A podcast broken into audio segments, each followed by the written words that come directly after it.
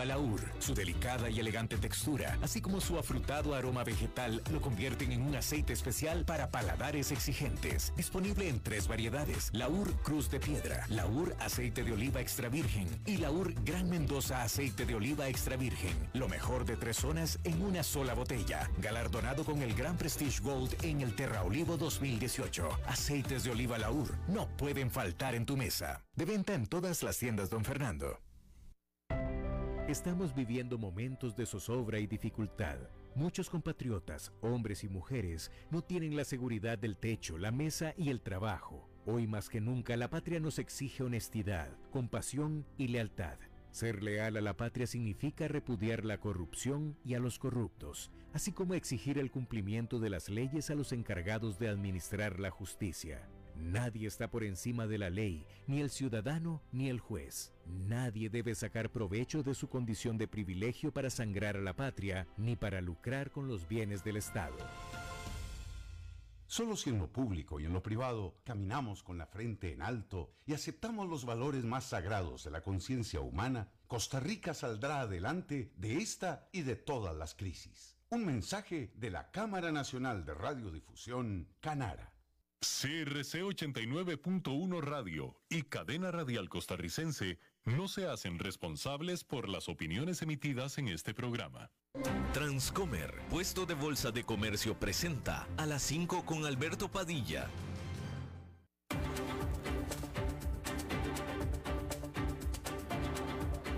Inicia a las 5 con Alberto Padilla un programa diseñado con el objetivo de llevarte diariamente un tema de actualidad, acompañado siempre de reconocidos editorialistas, de lunes a viernes a las 5 de la tarde por CRC 89.1 Radio, a las 5 con Alberto Padilla.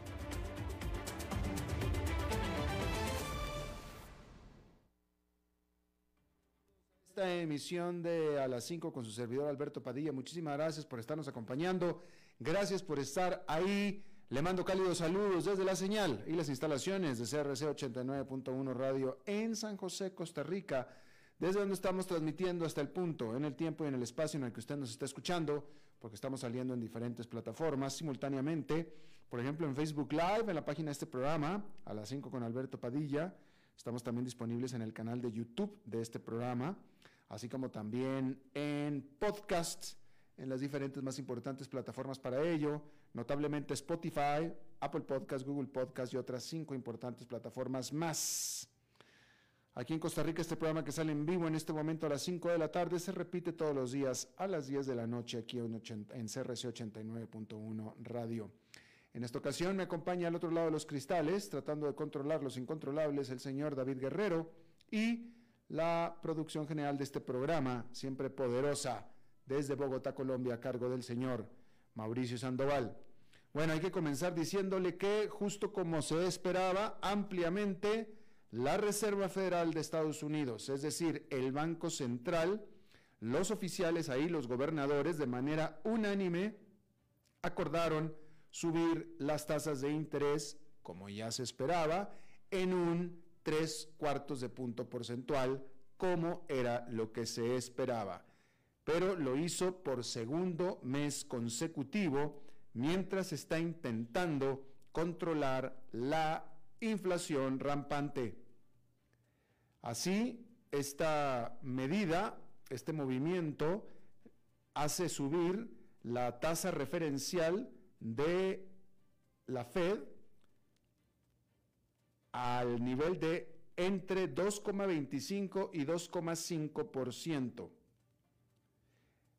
y con esta subida de, de, un 1.5 puntos porcentuales con diferencia de un mes, se trata de la subida de tasas de interés más acelerada o el paso más acelerado desde la década de los 80 para la Reserva Federal. El presidente de la Fed, Jerome Powell, dijo que él no ve todavía en Estados Unidos una recesión. Sin embargo, también dijo que el camino para evitar una recesión se ha estado achicando. De tal manera que se, suma, se suben las tasas de interés en tres cuartos de punto porcentual. En un momento más voy a estar hablando de esto. Por cierto, antes, porque luego se me va a olvidar, es que una vez se lo voy a decir.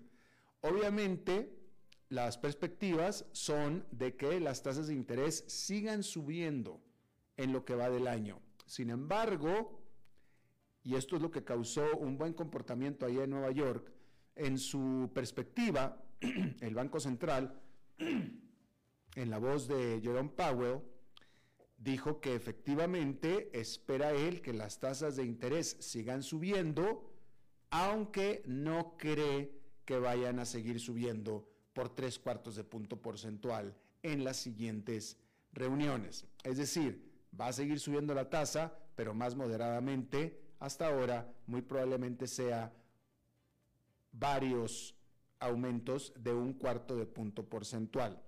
Las apuestas en este momento de los analistas es que en lo que resta del año, estamos en julio, de aquí a diciembre de este año, la tasa subirá por un punto porcentual más de aquí a un año. Es decir, cuatro aumentos porcentuales, cuatro aumentos consecutivos de un cuarto de punto porcentual. Aquí lo notable es que en marzo de este año la tasa estaba en 0% y se espera que termine este año en 3,25 a 3,5%. Es decir, un aumento brutal de tasas de interés. Pero sin embargo, en cuanto a su tasa, en cuanto a su ritmo, ¿sí? Al final del año, una tasa de 3,5% de todos modos es históricamente baja. No es cero, pero es 3,5. Pero llegar de cero en marzo a 3,5 en diciembre es un brutal aumento de tasas de interés no visto desde la década de los 80. Ahora sí, en un momento más vamos a estar hablando de este asunto. Bueno, hay que decir que Ucrania atacó a su propia ciudad de Kherson. Escuche usted bien, Ucrania atacó a su propia ciudad de Kherson. ¿Por qué? Bueno, porque resulta que Kherson fue ocupada por los rusos desde marzo pasado y está tratando de recuperarla a punta de ataques con misiles. ¿Sí? Y lo está haciendo Ucrania con cohetes estadounidenses conocidos como los HIMARS y Ucrania lanzó fuertes ataques a un puente que es usado por los rusos para las provisiones desde sus eh, bases rusas hacia la ciudad ocupada de Kherson. Como respuesta, las autoridades rusas dijeron que el puente lo cerraron para los civiles residentes de Kherson, pero que sin embargo el puente sigue operacional.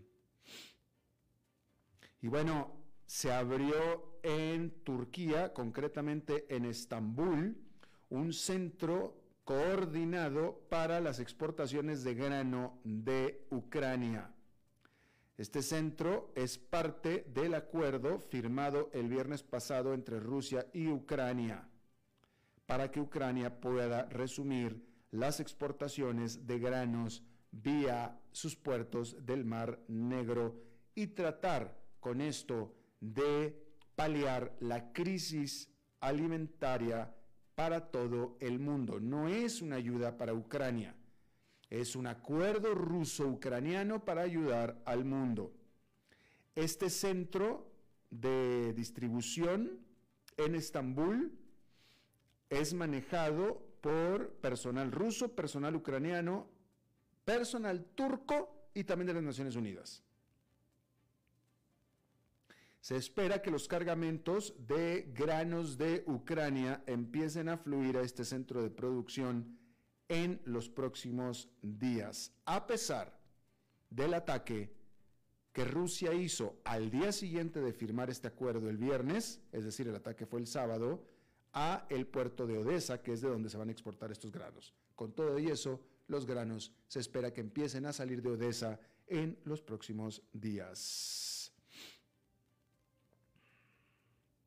Y bueno, eh, la, Unión, Europea ratificó una prohibición para el canal ruso de noticias Russia Today, mejor conocido como RT, este canal de noticias controlado por el Estado ruso, ruso y eh, la, una alta corte de la Unión Europea ratificó la salida o la cancelación de RT de las señales europeas, lo que desató las amenazas de eh, medidas similares por parte de Rusia para los medios de comunicación occidentales. Esta prohibición bloquea a los operadores eh, de toda la Unión Europea el transmitir la señal de RT, todo el contenido, bajo el argumento de que el canal de televisión y el website de RT simplemente lo único que hace es diseminar desinformación. No sé hasta qué punto sea eso cierto. Ciertamente yo no le tengo absolutamente ninguna confianza a lo que tenga que decir el Estado, el Estado ruso. Sin embargo, desde el momento en el que Rusia y por tanto RT se niegan a llamar a la invasión de Ucrania una invasión, sino más bien una operación especial, ya con eso perdieron absolutamente todo mi respeto. Y con eso, nada más con eso, puedo creer que lo único que hacen es eh, diseminar desinformación. Al grado de que si un corresponsal extranjero en Moscú llama a la invasión rusa a Ucrania, lo que es, que es una invasión, y la llama una invasión y no una operación especial, ese periodista extranjero, ese corresponsal, está rompiendo la ley y es sujeto a la cárcel en Rusia. ¿Cómo le vamos a creer entonces a lo que tenga que decir el RT? En lo más mínimo. Ah, bueno, hay que decir que eh, ah, vamos a hablar de las compañías tecnológicas y la Federal Trade Commission, que es la Comisión Federal de Competencia de los Estados Unidos, eh, entabló una queja, no una demanda, pero una queja para detener las intenciones de Meta que es la empresa matriz de Facebook, para adquirir a la firma de realidad virtual, eh, a, una, firma de realidad virtual. Un oficial de primer nivel de la, de la, de la, Federal Trade Commission acusó a Meta de, traer, de tratar de comprar su camino hacia el, la cima de la realidad virtual. ¿sí? Se trata, por supuesto, de la primera demanda anticompetitiva por parte de la eh, Comisión Federal de Competencia en contra de un gigante de la tecnología desde que entró al poder eh, Joe Biden y con él a cargo de la FTC, la eh, Lina Khan, que es un gran, una gran crítica ella de las compañías tecnológicas y ella entró al poder a dirigir esto en el 2021. Y hablando, continuando hablando de Meta, por, por, cierto que eh, al después del cierre de mercados de este miércoles se informó que eh, se informó que Meta como empresa reportó muy malos resultados, de eso estaremos hablando más mañana que conozcamos mejor, pero ya Mark Zuckerberg ya dijo, después de los resultados que mostró otra vez bastante malos, de las fuertes pérdidas con las inversiones de la realidad virtual, por cierto, de nuevo Mark Zuckerberg volvió a decir que Meta va a tener que acostumbrarse a hacer más trabajo con menos recursos y con menos personal, lo que se adelanta que será una, eh, una antesala a despidos masivos dentro de Meta. Pero de eso en particular estaremos hablando mañana. Por lo pronto, déjeme le digo que para hacer retroceder la amenaza de TikTok, Instagram presentó un conjunto de actualizaciones en su plataforma. Pero la aplicación de redes sociales no está recibiendo comentarios positivos al respecto. Las publicaciones que piden a la compañía que haga que Instagram vuelva a ser Instagram se han vuelto virales después de que comenzó a priorizar publicaciones y videos recomendados algorítmicamente por sobre las fotos de los amigos en, producto, en su producto conocido como Reels. Incluso Kim Kardashian y Kyle Jenner se unieron al coro de disidentes. El problema es, pues que son Kim Kardashian y Kyle Jenner, porque las famosas medias hermanas se encuentran entre las cuentas más seguidas de Instagram, nada más con 326 millones de seguidores una y 360 millones de seguidores la otra, respectivamente. A este respecto, el jefe de Instagram, Adam Mosseri, abordó las críticas en una publicación de video en la plataforma el martes. Reconoció que Instagram está experimentando con una serie de cambios diferentes en la aplicación, pero enfatizó que esas decisiones se basan en lo que la empresa ve en sus datos. Aseguró que vamos a seguir apoyando las fotos, son parte de nuestro patrimonio. Dicho esto, necesito ser honesto. Creo que con el tiempo cada vez más Instagram se convertirá en video. Lo mismo que TikTok. Y básicamente lo que dijo es, quéjense todo lo que ustedes quieran, pero por más que se quejen, los datos algorítmicos nos dicen que a ustedes les gusta este asunto. Básicamente es lo que está diciendo. Bueno, como le estaba diciendo, Meta Platforms, que es la matriz de Instagram y de Facebook, informó los resultados después del cierre de los mercados estadounidenses el miércoles. Las acciones de Meta han caído un 48% en lo que va del año.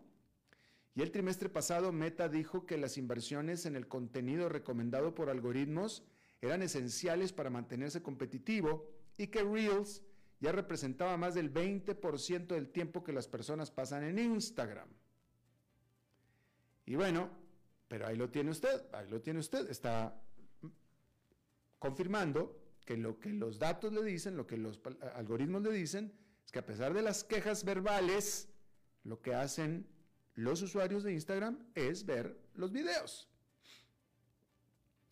Y bueno, ni siquiera Microsoft ni Alphabet de Google están aislados del retroceso en el gasto de publicidad en línea al estar sus clientes preparándose para una posible recesión económica. Las ventas, del negocio principal de publicidad de Google alcanzaron los 56 mil millones de dólares entre abril y junio, según anunció la compañía después del cierre de los mercados el martes.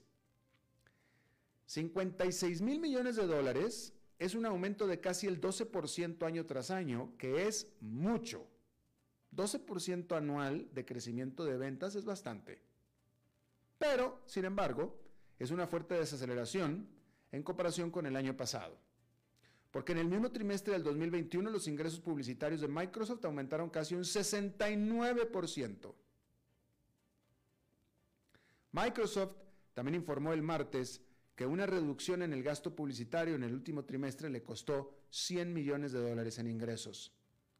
La semana pasada, los inversionistas entraron en pánico cuando Snap registró una pérdida brutal con sus anunciantes presionando el botón de pausa. Pero Wall Street no le está dando el mismo trato a Alphabet y Microsoft. Las acciones de Alphabet subieron un 7% el miércoles, mientras que las acciones de Microsoft subieron un 5%. Eso es porque había otros puntos brillantes, específicamente la nube. El negocio de la nube de Microsoft generó 25 mil millones de dólares en ingresos el último trimestre, que es un aumento de 28%, mientras que Google reportó un salto en ingresos de casi el 36% año tras año de su segmento de computación en la nube.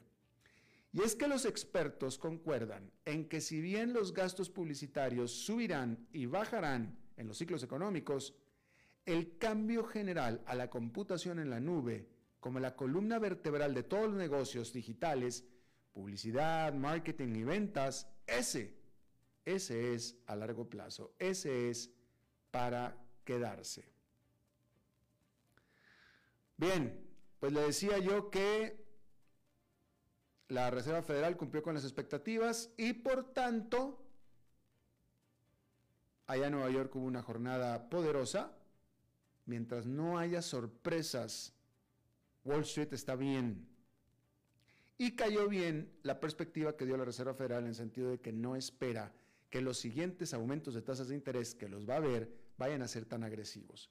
Esto hizo que el índice industrial Dow Jones tuviera una ganancia de 1,37%, el Nasdaq Composite un salto de 4,06% ayudado por los números que le acabo de leer de eh, Google, eh, de Alphabet y de Microsoft, y el Standard Poor's 500 quedó con una ganancia de 2,62%.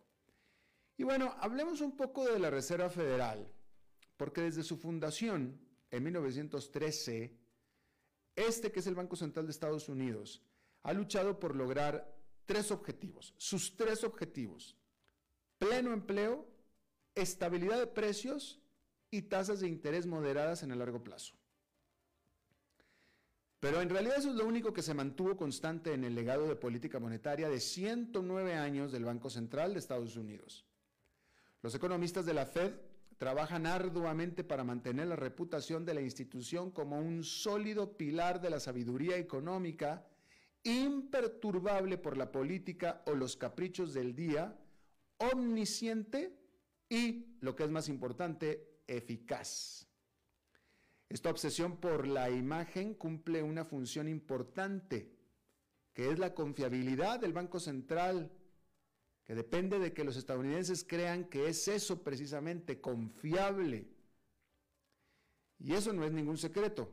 En las minutos de la reunión de junio, los funcionarios señalaron que la sólida credibilidad y la comunicación habían sido útiles para cambiar las expectativas del mercado sobre la política futura y ya habían contribuido a un endurecimiento, notable de las condiciones financieras que probablemente ayudará o ayudaría a reducir a las presiones inflacionarias al restringir la demanda agregada. Si el presidente de la Fed, Jerome Powell, dice que históricamente la Fed reducirá las altas tasas de inflación, los estadounidenses le creerán y cambiarán su comportamiento para reflejar eso. Se trata en lo que en la práctica es una profecía autocumplida. Yo confío en ti y por tanto hago lo que tú quieres que yo o tú crees que yo debería de hacer. Lo hago con antelación para que tu profecía se cumpla. Porque confío en ti. Pero la percepción no siempre se alinea con la realidad y los economistas de la Reserva Federal son tan susceptibles a los caprichosos cambios económicos como cualquier ser humano. La verdad es que no hay un libro de reglas oficial a seguir y hacen su política monetaria por ensayo y error, y errores ha habido. Y es que la Fed está en constante evolución. Esta institución, que pretende proyectar un aura de estabilidad, no deja de sorprender.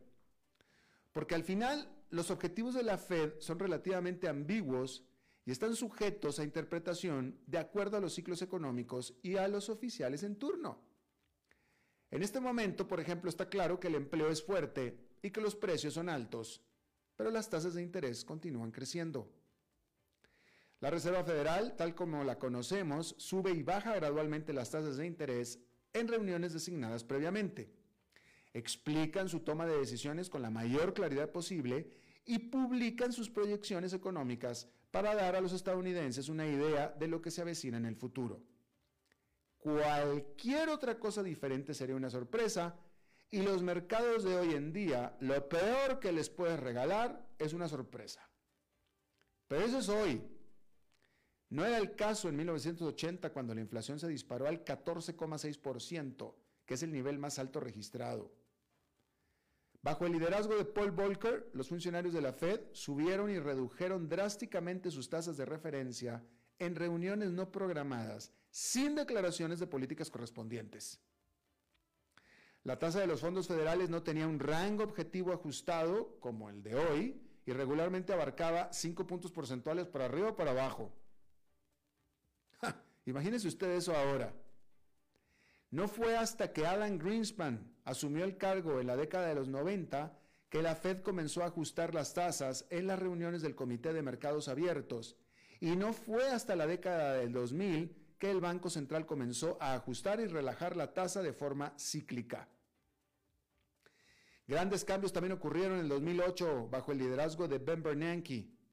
Fue entonces cuando la Reserva Federal respondió a la gran recesión promulgando una política que antes era insondable. Las tasas de interés se redujeron en 100 puntos básicos hasta casi cero y permanecerían ahí hasta el 2015. Estas acciones fueron experimentales y sin precedentes.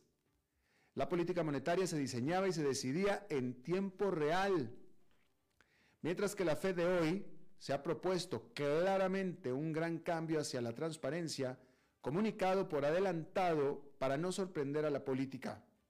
Son más, son más, son más transparentes en sus objetivos y en la configuración de sus políticas. Pero más allá de eso, el impacto de Powell en los anales de la política monetaria aún no se ha definido. Powell parece estar siguiendo vagamente el libro de jugadas monetarias establecido por Volcker en los días de alta inflación de la década de los 80, pero cada silla tiene que jugar con sus propias fortalezas.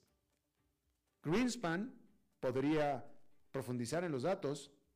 Volcker intimidaba con su autoridad personal sobre su compensación, mejor dicho, sobre su comprensión de los mercados y de la banca, mientras que Powell parece estar interesado en parecer franco, sincero, transparente. Ha cambiado el enfoque y la atención de la Reserva Federal a todos los estadounidenses en lugar de solo a los economistas y a los inversionistas. Pero este Banco Central enfrentará una nueva serie de desafíos cuando la economía no se sienta tan bien y la inflación aún no haya vuelto al nivel objetivo. Powell tendrá que decidir entonces si la Fed mantiene el rumbo de las subidas agresivas de tasas mientras que se enfrenta a la presión política y pública sobre el estado de la economía en general. ¿Sí? Ahora, todo esto trae por consecuencia que el dólar está aumentando. ¿Sí? aunque usted no tuviera un solo dólar, y aunque a usted no le podría importar más, o mejor dicho, no le podría importarle menos la subida de la divisa estadounidense, lo cierto es que su fuerte apreciación le afecta a usted directamente. Y es que el dólar deja su huella en todos los rincones de la economía mundial. Es la moneda en la que se compran y vendan las materias primas vitales del mundo. Y es el refugio seguro, número uno, al que recurren los inversionistas en tiempos de problemas e incertidumbre como los actuales. El dólar se encuentra ahora en un máximo de 20 años frente a otras monedas del mundo, gracias en parte a las expectativas de que la Reserva Federal aumentará las tasas de interés más rápido que la mayoría de los otros bancos centrales del mundo desarrollado en lo que resta de este año.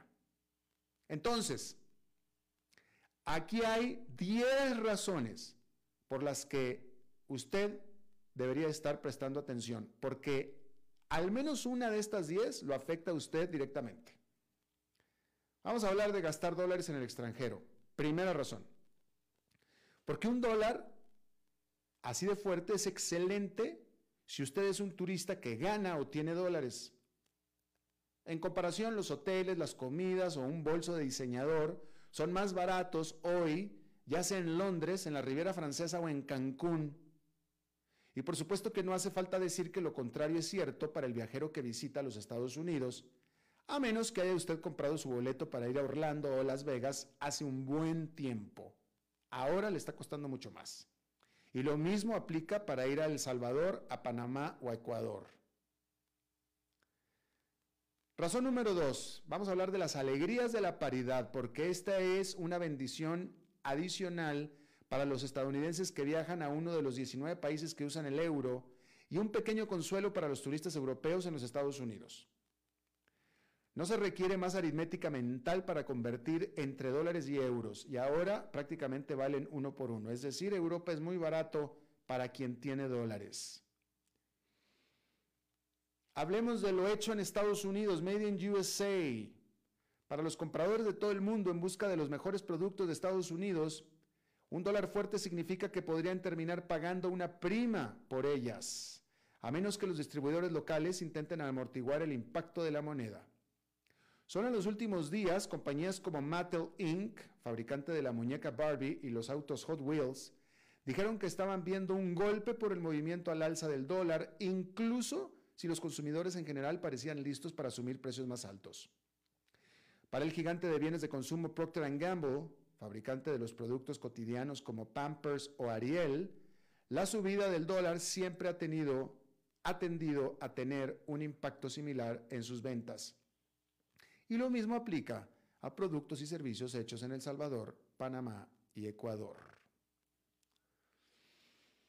Otro de los motivos son los problemas emergentes, porque por ejemplo para los argentinos la apreciación del dólar frente al peso ha significado una duplicación de los precios locales en solo un año y una crisis económica en espiral. Los gobiernos y las empresas de muchas economías emergentes se financian mediante la emisión de bonos en dólares. La cantidad que deben ahora ha aumentado en valor cuando se mide en su moneda local. Aprovechar el mercado para obtener más crédito también se ha vuelto más costoso porque las tasas están subiendo en Estados Unidos. Otra razón son las materias primas, porque países como Turquía y Egipto y muchos en América Latina que importan gran parte de sus materias primas se han visto afectados por un doble golpe. La mayoría de los productos básicos, desde el petróleo hasta el trigo, tienen precios en dólares, lo que significa que están pagando más en su moneda local por cada barril o bushel que compran. Esto se produce cuando el precio de muchos de esos materiales ya está en un máximo de varios años debido a la invasión rusa a Ucrania, el clima extremo y las réplicas de la pandemia del COVID-19. Bueno, están las remesas, esto puede ser positivo porque un dólar fuerte es una buena noticia para las personas de los países más pobres, México, Guatemala, Nicaragua, El Salvador. Nicaragua, dijimos ya, que dependen del dinero enviado por familiares que trabajan en los Estados Unidos. Las consecuencias del COVID-19 asentaron un duro golpe a estas remesas en el 2020, pero desde entonces han experimentado una recuperación constante. Pero también está la inflación, porque incluso países más ricos como Alemania, para estos un dólar fuerte puede significar problemas porque ayuda a impulsar una inflación que ya está en récord a través de importaciones más caras. Los bancos centrales locales generalmente han respondido elevando las tasas de interés lo que encarece el crédito y frena el crecimiento económico. ¿Qué hay de si usted es ruso y tiene rublos? Bueno, resulta que la moneda rusa es la única moneda del mundo que está cómodamente en números negros frente al dólar este año, lo que es un resultado inesperado para un país bajo severas sanciones internacionales por su invasión de Ucrania. Pero esta fuerza, que es un resultado un tanto artificial por los controles sobre el cambio de divisas, hace poco por el ruso común, el ruso de la calle. Moscú puede estar recaudando decenas de millones de dólares cada mes por sus ventas de energía occidente, pero los hogares rusos no pueden retirar sus ahorros en moneda extranjera. Y muchas marcas occidentales, desde Adidas hasta HM e IKEA, han dejado de vender en Rusia desde que comenzó la guerra. Bitcoin Usted sabe que está comercializada como el último escudo contra la inflación. El Bitcoin, esta moneda criptográfica más grande del mundo, no cumplió su promesa y ha caído durante más de la mitad de este año, a pesar de los precios desbocados al consumidor en gran parte del mundo. Legiones de inversionistas individuales atraídos por las criptomonedas durante el mercado alcista del año pasado ahora han abandonado los tokens digitales para estacionar sus ahorros. ¿En dónde? En los Estados Unidos en dólares moneda que perciben como más segura, que lo es, y que ahora está comenzando a pagar intereses atractivos nuevamente, y cada vez más.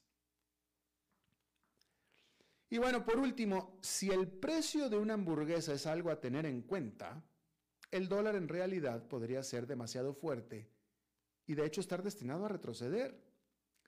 El índice Big Mac de The Economist, que compara el precio de la omnipresente hamburguesa de McDonald's en todo el mundo, muestra que el dólar está sobrevaluado frente a casi todas las monedas, excepto un puñado.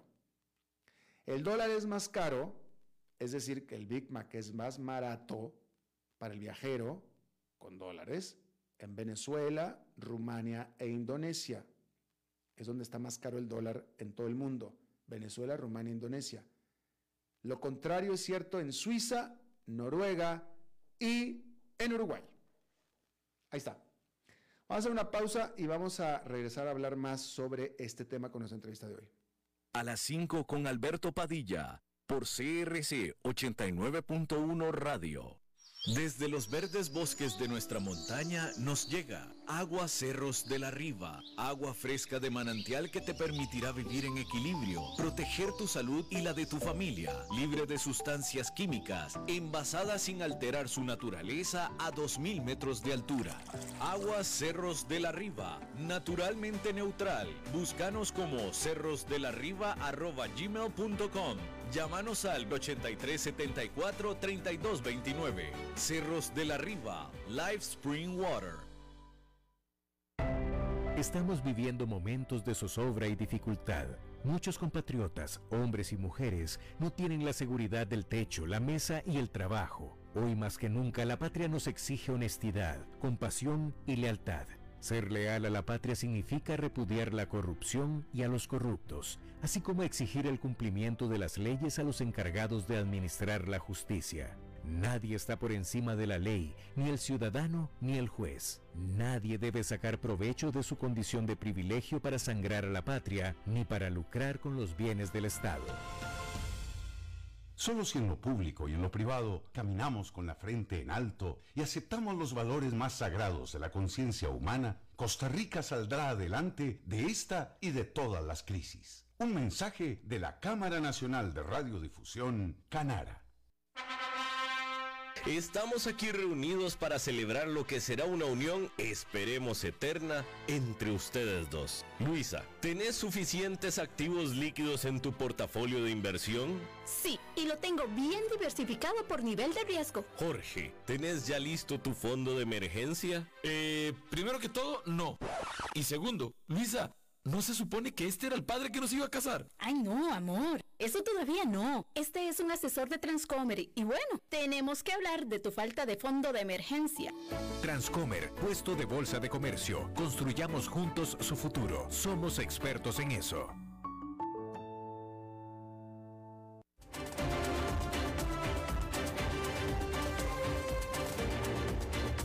Seguimos escuchando a las 5 con Alberto Padilla. Bueno, muchísimas gracias por estar con nosotros, por continuar con nosotros. Vamos a hablar acerca de el dólar, de la escalada del dólar y de lo que va a seguir subiendo con estas tasas de interés que van a continuar subiendo por el resto del año. Está con nosotros y le agradezco muchísimo Diego Camacho Álvarez, él es economista, él eh, es economista senior internacional de Credit Corp Capital, especialista en, en mercado de capitales y macroeconomía Diego, muchísimas gracias por estar con nosotros. Buenas tardes, Alberto, ¿cómo estás? Bien, gracias. Ah, en términos generales, vamos a empezar por los más macro. En términos generales, esta subida del dólar y de tasas de interés de Estados Unidos, ¿es buena o mala para América Latina? Bueno, puesto en esos términos, la idea es que en términos generales, en la medida en que las economías latinoamericanas terminaron como en general, hay unas excepciones, pero en general más endeudadas, eh, después de la pandemia, un tipo de cambio, un fortalecimiento del dólar, eh, termina estando sesgado em, hacia, la, hacia el espectro que consideraríamos negativos. Hay economías que en esta primera oleada de subida del dólar se han visto favorecidas por el aumento también simultáneo en el precio de las materias primas, pero con el paso del tiempo, una subida de tasas que se traduzca en una desaceleración de la economía de Estados Unidos y, una, y la economía global, como señaló ayer el Fondo Monetario Internacional, pues nos deja con un tipo de cambio, un dólar más fuerte y las deudas lo que en general eh, termina debilitando. Y desde el punto de vista del ciudadano común y corriente, eh, lo que vemos es una reexpresión de su riqueza a un tipo de cambio más alto, lo que en términos de dólares nos deja con una menor riqueza. Claro, bien, ahora vámonos a lo micro, porque hay algunos países en nuestra América Latina, particularmente en Centroamérica, que tienen al dólar como moneda, como moneda casi paralela. Eh, la gente puede adquirir créditos en dólares, los créditos hipotecarios son en dólares, ciertamente es el caso en Costa Rica, pero también es el caso en Guatemala, según entiendo, en Nicaragua, eh, eh, no conozco cuántos países más hay en esa situación, pero gente que contrató créditos en dólares, estos se le están encareciendo, ¿que no? Claro que sí, y se les encarece en un contexto de desaceleración, lo que apuntaría a una situación mucho más difícil de manejar porque esa desaceleración significaría una moderación o contracción de los ingresos. Claro. ¿Qué países, para volver al primer punto, eh, qué países, sabemos que Argentina es uno de ellos definitivo, pero qué países son los que están más endeudados en dólares en este momento en América Latina? Bueno, eh, me gustaría responder con la volatilidad que ha tenido el tipo de cambio en América Latina y en ese, en ese espacio uno puede terminar señalando la reacción que ha tenido el peso colombiano y el peso chileno en el marco de esta situación. Son las dos monedas que han sufrido más eh, la devaluación. Y hago caso, hago referencia al peso colombiano porque Colombia fue la economía que en términos generales en este primer semestre se benefició más de la coyuntura internacional al ser exportador neto de petróleo, el aumento en la cotización del crudo y el tipo de cambio elevó el ingreso nacional. Pero en general en las últimas semanas son las monedas, el peso colombiano y el chileno, los que más se han eh, devaluado y no necesariamente porque tengan las mayores cargas de deuda, sino por la perspectiva que ha rodeado el contexto de lo que puede ser el desafío fiscal de estas dos economías en medio de los procesos políticos que atraviesan. Eh, pero, pero en general eh, Colombia parecía con unos niveles de deuda importantes, Chile también ha venido teniendo esta dinámica acercándose a lo que estábamos acostumbrados de Brasil. Ah, voy a tratar de, a ver, eh, parafrasear, voy a parafrasear lo que tú dijiste. mencionaste que el peso chileno y el peso colombiano son los que más han estado volátiles últimamente. Eh, quisiste decir que esto es porque en ambos países ganó, en el caso de eh, Chile, Rodrigo eh, Bodrick y Gustavo Petro en Colombia, ambos de izquierda. ¿Es por eso? más, que, más que por la afiliación política de los presidentes, es por la lectura que tienen los inversionistas sobre los interrogantes fiscales. En el caso de Chile hay un tema particular con la, aprobación de, lo que salga de la Asamblea Constituyente. Y en el caso de Colombia hay algunos mensajes que han generado incertidumbre en el tipo de aproximaciones a los combustibles fósiles.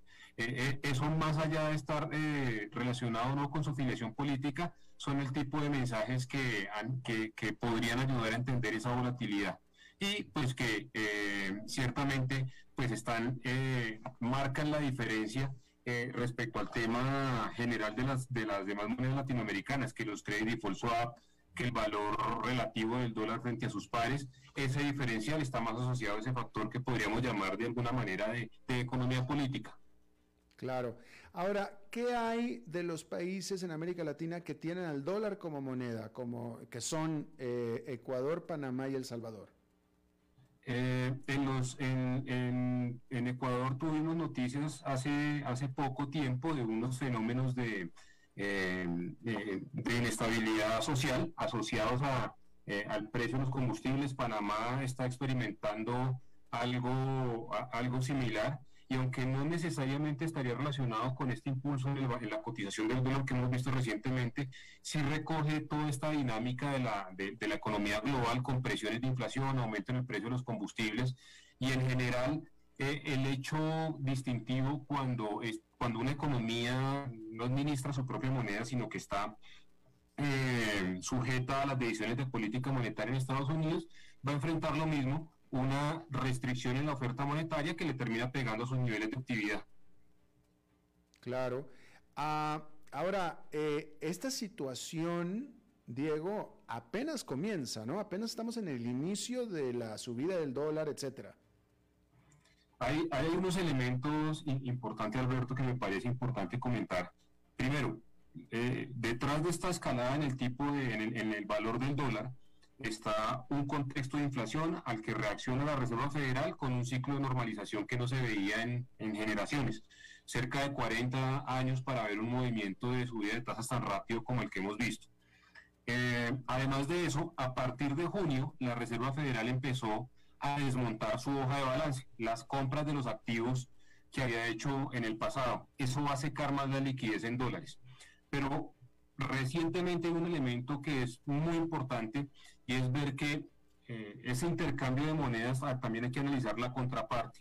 Europa enfrentando una situación bastante compleja asociada a los temas energéticos, el suministro de gas, han llevado a la cotización del euro cerca de la paridad, estuvo ligeramente por debajo y ha tenido un pequeño descanso, pero las noticias de racionamiento de gas que afectan al suministro de energía y que pueden desembocar en problemas económicos, ya algunas eh, compañías, casas de bolsa están apuntando a una recesión en Europa, le imprime una volatilidad adicional al dólar en una dirección al alza, porque el dólar termina siendo ese refugio en tiempos muy complejos en donde factores geopolíticos, económicos y sanitarios siguen eh, apareciendo como choques para la economía global. Claro, por supuesto. Oye, eh, Diego, hablando de Panamá, en este país eh, la prensa internacional no le dio suficiente cobertura, nosotros nos hemos abocado un poco en ello, pero en Panamá sucedió dos cosas impensables. Primero que nada, protestas callejeras por los altos precios que no había ese tipo de cosas desde las épocas de Noriega en Panamá, pero incluso más notable que eso, para calmar esas protestas se decretaron algunos controles de precio, que es algo que tienden a hacer los gobiernos cuando se enfrentan a este tipo de problemática. Pero pregunta, control de precio no es una solución al problema, ¿es? No, no normalmente hay, hay, un, hay un libro muy famoso sobre el tema y dice 4.000 años de historia en el control de precios y la conclusión del estudio es, eh, desafortunadamente, termina empeorando la situación. Cuando hay un control de precios se le está dando la espalda a la naturaleza del problema y si uno no es una, economía que genera divisas, eh, eventualmente eso termina devolviéndose como boomerang. Facilita canales de intermediación informales o ilegales y al final de de, la historia, como no hay almuerzo gratis en economía, quien está controlando los precios lo que significa es que está trasladando el problema en una parte donde en el corto plazo no se ve, pero en el mediano y largo plazo termina saliendo el problema. Ese es, ese es como la respuesta que desde eh, lo mejor que tenemos de teoría económica nos enseña. El control de precios eh, nunca termina siendo la salida para una, un, problema de esta naturaleza. No tenemos mediana idea de cuánto tiempo van a demorar esas tensiones geopolíticas alrededor del mundo y sobre el suministro de petróleo y por lo tanto quien ofrece ese control de precios eh, está mm, eh, caminando sobre una línea muy delgada que puede, puede terminar empeorando la situación. Claro. Última pregunta, Diego, a ver si tú nos puedes eh, eh, dar un comentario al respecto. Eh, hablábamos antes en la entrevista acerca de los países, economías que han, han, otorgado créditos en dólares a sus compañías y a sus ciudadanos. ¿Qué podemos saber, conocer acerca del estado de las carteras de estos, de los bancos nacionales en Latinoamérica? que han prestado o han hecho préstamos en dólares a empresas o familias latinoamericanas? Bueno, hay un, hay un tema importante y es que la mayoría de economías latinoamericanas iniciaron un ciclo de ajuste en su tasa de política eh, desde el año 2021. Hace cerca de un año empezaron a subir las tasas. Em, en este momento la decisión parece la adecuada porque ha venido preparando a las economías para este ciclo que inició de alguna manera em, más tarde en el tiempo la Reserva Federal y de momento en América Latina em, las preocupaciones por el, fortalecimiento del tipo de cambio están más asociadas a em, el encarecimiento de la deuda pública. Por supuesto que el encarecimiento de la deuda del sector privado es, es una preocupación, pero los pronunciamientos que hemos eh, analizado de las principales agencias calificadoras de riesgo nos mencionan que eh, en líneas generales los bancos comerciales en Latinoamérica pueden estar en una, en una posición eh, igual o mejor que los bancos en Europa o en otras partes del mundo. Bien. Diego Camacho Álvarez, economista senior internacional de Credit Corp Capital, te agradezco muchísimo hayas charlado con nosotros. Con mucho gusto, muchas gracias. Siempre la orden. Gracias, hasta la próxima. Vamos a hacer una pausa y volvemos con más. A las 5 con Alberto Padilla, por CRC 89.1 Radio. Estamos aquí reunidos para celebrar lo que será una unión, esperemos eterna, entre ustedes dos. Luisa, ¿tenés suficientes activos líquidos en tu portafolio de inversión? Sí, y lo tengo bien diversificado por nivel de riesgo. Jorge, ¿tenés ya listo tu fondo de emergencia? Eh, primero que todo, no. Y segundo, Luisa, ¿No se supone que este era el padre que nos iba a casar? Ay, no, amor. Eso todavía no. Este es un asesor de Transcomer. Y bueno, tenemos que hablar de tu falta de fondo de emergencia. Transcomer, puesto de bolsa de comercio. Construyamos juntos su futuro. Somos expertos en eso. Desde los verdes bosques de nuestra montaña nos llega agua Cerros de la Riva, agua fresca de manantial que te permitirá vivir en equilibrio, proteger tu salud y la de tu familia, libre de sustancias químicas, envasada sin alterar su naturaleza a 2.000 metros de altura. Agua Cerros de la Riva, naturalmente neutral. Búscanos como cerrosdelarriba.gmail.com Llámanos al 8374 3229. Cerros de la Riva, Live Spring Water.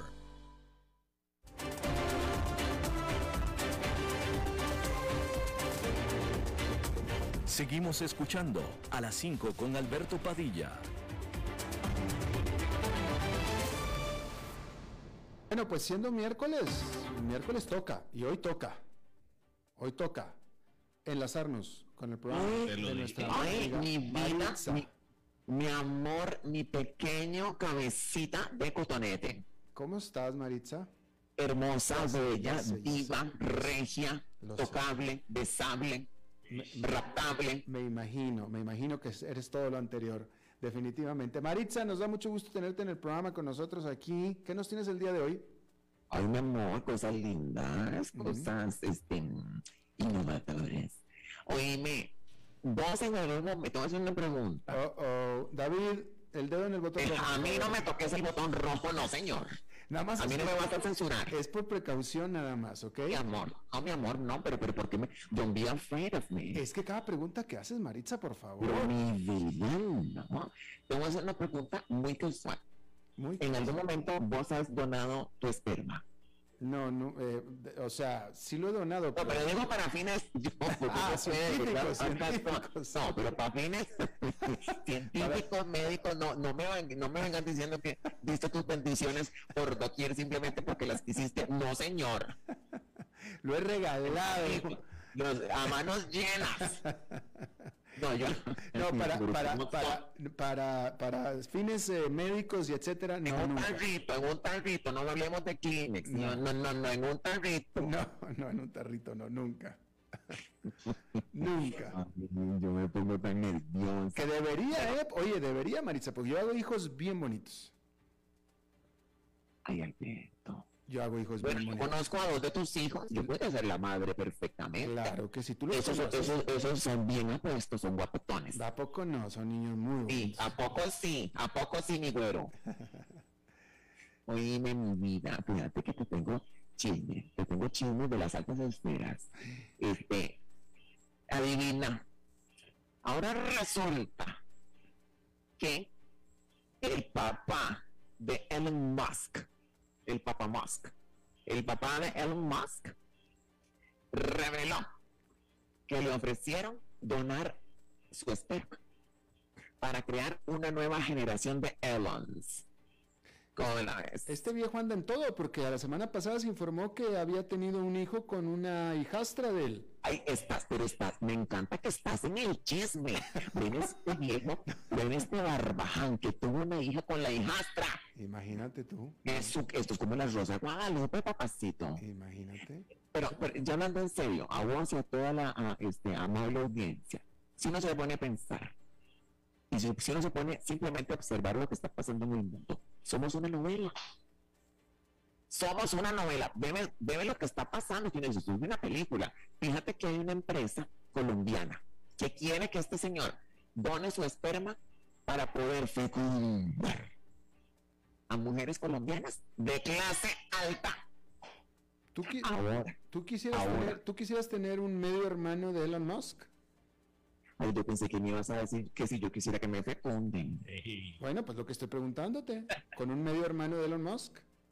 Cuando alguno pretenda mi gloria manchar, No, pero eso es la patria. eso sí es otra cosa. Espera, eh, este, Albertito. Pero bebé, a mí me encantó, a mí me encanta lo que dijo el ah, que suena. El dueño es un, es un sudamericano que, quiere hacer todo esto. Y dijo, le dijeron, porque el papá, eh, ¿sabes cómo se llama el papá de Elon Musk? Eh, no, no me acuerdo. Se llama Errol Musk. Errol. Errol. Y dijeron, y, le dijeron, ¿por qué es que usted quiere este, fecundar a, a, a, em, esperma de, de- del padre y no, le- y no del hijo? Y él dijo, él dijo, ¿para qué quiero yo? Y con el hijo se puede ir con la fuente. Se puede ir con la fuente. Pues sí. Pues sí. Entonces fíjate que a mí me sorprendió. Este señor tiene 76 años. Y lo que me sorprendió es en el, en el, en el escándalo que está envuelto. La hijastra se llama Jana. El, viejo tiene 76 y tuvo el hijo con la hijastra. sí. Qué bárbaro. ¿Cómo ves? Mira aquí no dice, ¿será que es lo que come? ¿Qué es lo que come? Porque eh, yo me imagino que tiene que tener una dieta. ¿Qué comes vos? Porque te vas bien pochotón, vos. Pochotón. ¿Qué es pochotón? Así como, como, como, como, este, Robertito, ayúdame, porque como, que, como, ¿cómo se le puede decir? Rellenito, rellenito. El pochote, No. el pochote es un. Rellenito, rellenito. Es que no es relleno, sino Entonces está el roble y está el pochote. Son muy parecidos, maneras de... Ahí está el chino guerrero. ¿Por qué no le preguntas? No, 76 moreno, años. mejor guerrero, el chino guerrero. el chino guerrero. No, es que es un guerrero. Es que es un guerrero. Es que para ser menso hay que ser menso. Ah, Laurita, Laurita, lárgate de aquí, por favor. Lárgate de aquí. Es que para que ser menso, no. Laurita, lárgate de aquí. Fuera de aquí. No, no, no se peleen. Yo sé que es el chino moreno, pero es un guerrero. Eso sí, eso sí, es tortero. El chino tortero. Oíme, este, yo digo pochotón es porque estás como muy bien de salud, Yo muy, sí. muy ricote, estás ricote, Yo gordo. sí, yo sí, yo sí. Este, entonces, vos eres este un- envidioso que me dice gordo es pura envidia. y No, no, yo no, no le te he hagas dicho. caso. Y lo niega, Él lo está gordo y diciendo. lo acabo de oír. lo está, sí lo está diciendo. Se dijo gordo. Este, a mí. bueno, este, fíjate que entonces. No, este te aviso, señor- te aviso, Maritza, no es que te importe mucho, pero justamente el- la semana pasada me hice mis exámenes médicos del año Sí. y tengo la constitución de un deportista saludable de 25 años. Uy, no me digas que te hiciste un tonteo de esperma. No, ese no, porque no necesito hacérmelo, porque no tengo para qué. Ese no me lo hice, pero no, hace, no hay necesidad. Bueno, acordate de lo que hablamos, de lo que está de moda hacer postres. De que, Acordate. Hay, hay una moda. Y fíjate que hay en Amazon, chinito, el chino me hace cara, ay, que estoy- estuvimos hablando con este señor. En Amazon hay Pues una es moda. Chino, que Chino vende- tiene, si Chino tiene todo que preocuparse, porque mira las cosas que estás diciendo en su estación. No, pero él me conoce. Él me conoce, ¿qué va a hacer? ¿Qué va a hacer? Yo creo que Mm. Chino algo trae contigo, Maritza, a mí se me hace, ¿eh? No, no, Sí, sí, yo chollera, pero este señor, mira qué respetuoso que es, que uno a veces dice, fálteme el respeto, y no lo quiere, y no quiere. Oye, Albertito, este, fíjate que Elon Musk dijo, le preguntaron, bueno, usted que, este, un, un- un periódico se acercó, y él dijo, ¿por qué no? Él dijo, ¿por qué no? Este, yo, yo creo que yo sí daría mi, mi, mi, ahora, a mí me preocupa este señor, bueno, ya tuvo una hija, pero habría que darle como mucha cuenta de arroz, o, como, este, porque para hacer una, para hacer un batallón de mujeres colombianas, a este chiquito hay que darle algo, para que saque la tarea, ¿eh? Pues imagínate, yo creo que sí. O, como ordeñar un ternero. Sí. Con una sola colombiana debe ser difícil. Oye, Maritza, ya se te acabó el, el tiempo. Ay, pero, pero, ay, pero, ¿por qué Se si te acabó el saldo. Ay, no, mi vida. Este, Albertito, te man- mi amor, bueno, si algún día querés hacerte un conteo, yo te ayudo. ¿Tú me ayudas? Ok. Tengo que encontrar la razón para qué hacerme el conteo, pero no tengo para qué Ay, hacérmelo. por curiosidad, contemos, como ve. Ay, ¿Cómo veis? Ok, perfecto. Gracias, Marisa. Yo cuento contigo. Te amo, te mando un beso en tu chimichurri. Juguemos a contar, ¿ok? Ay, bueno. Ok, perfecto. Gracias, Maritza. I love you. Igualmente. Bueno, eso es todo lo que tenemos por esta emisión. Gracias por habernos acompañado. Espero que termine su día en buena nota, en buen tono. Y nosotros nos reencontramos en 23, 23 horas. Que la pasen muy bien. A las 5 con Alberto Padilla fue traído a ustedes por Transcomer, puesto de bolsa de comercio. Construyamos juntos su futuro. Somos expertos en eso.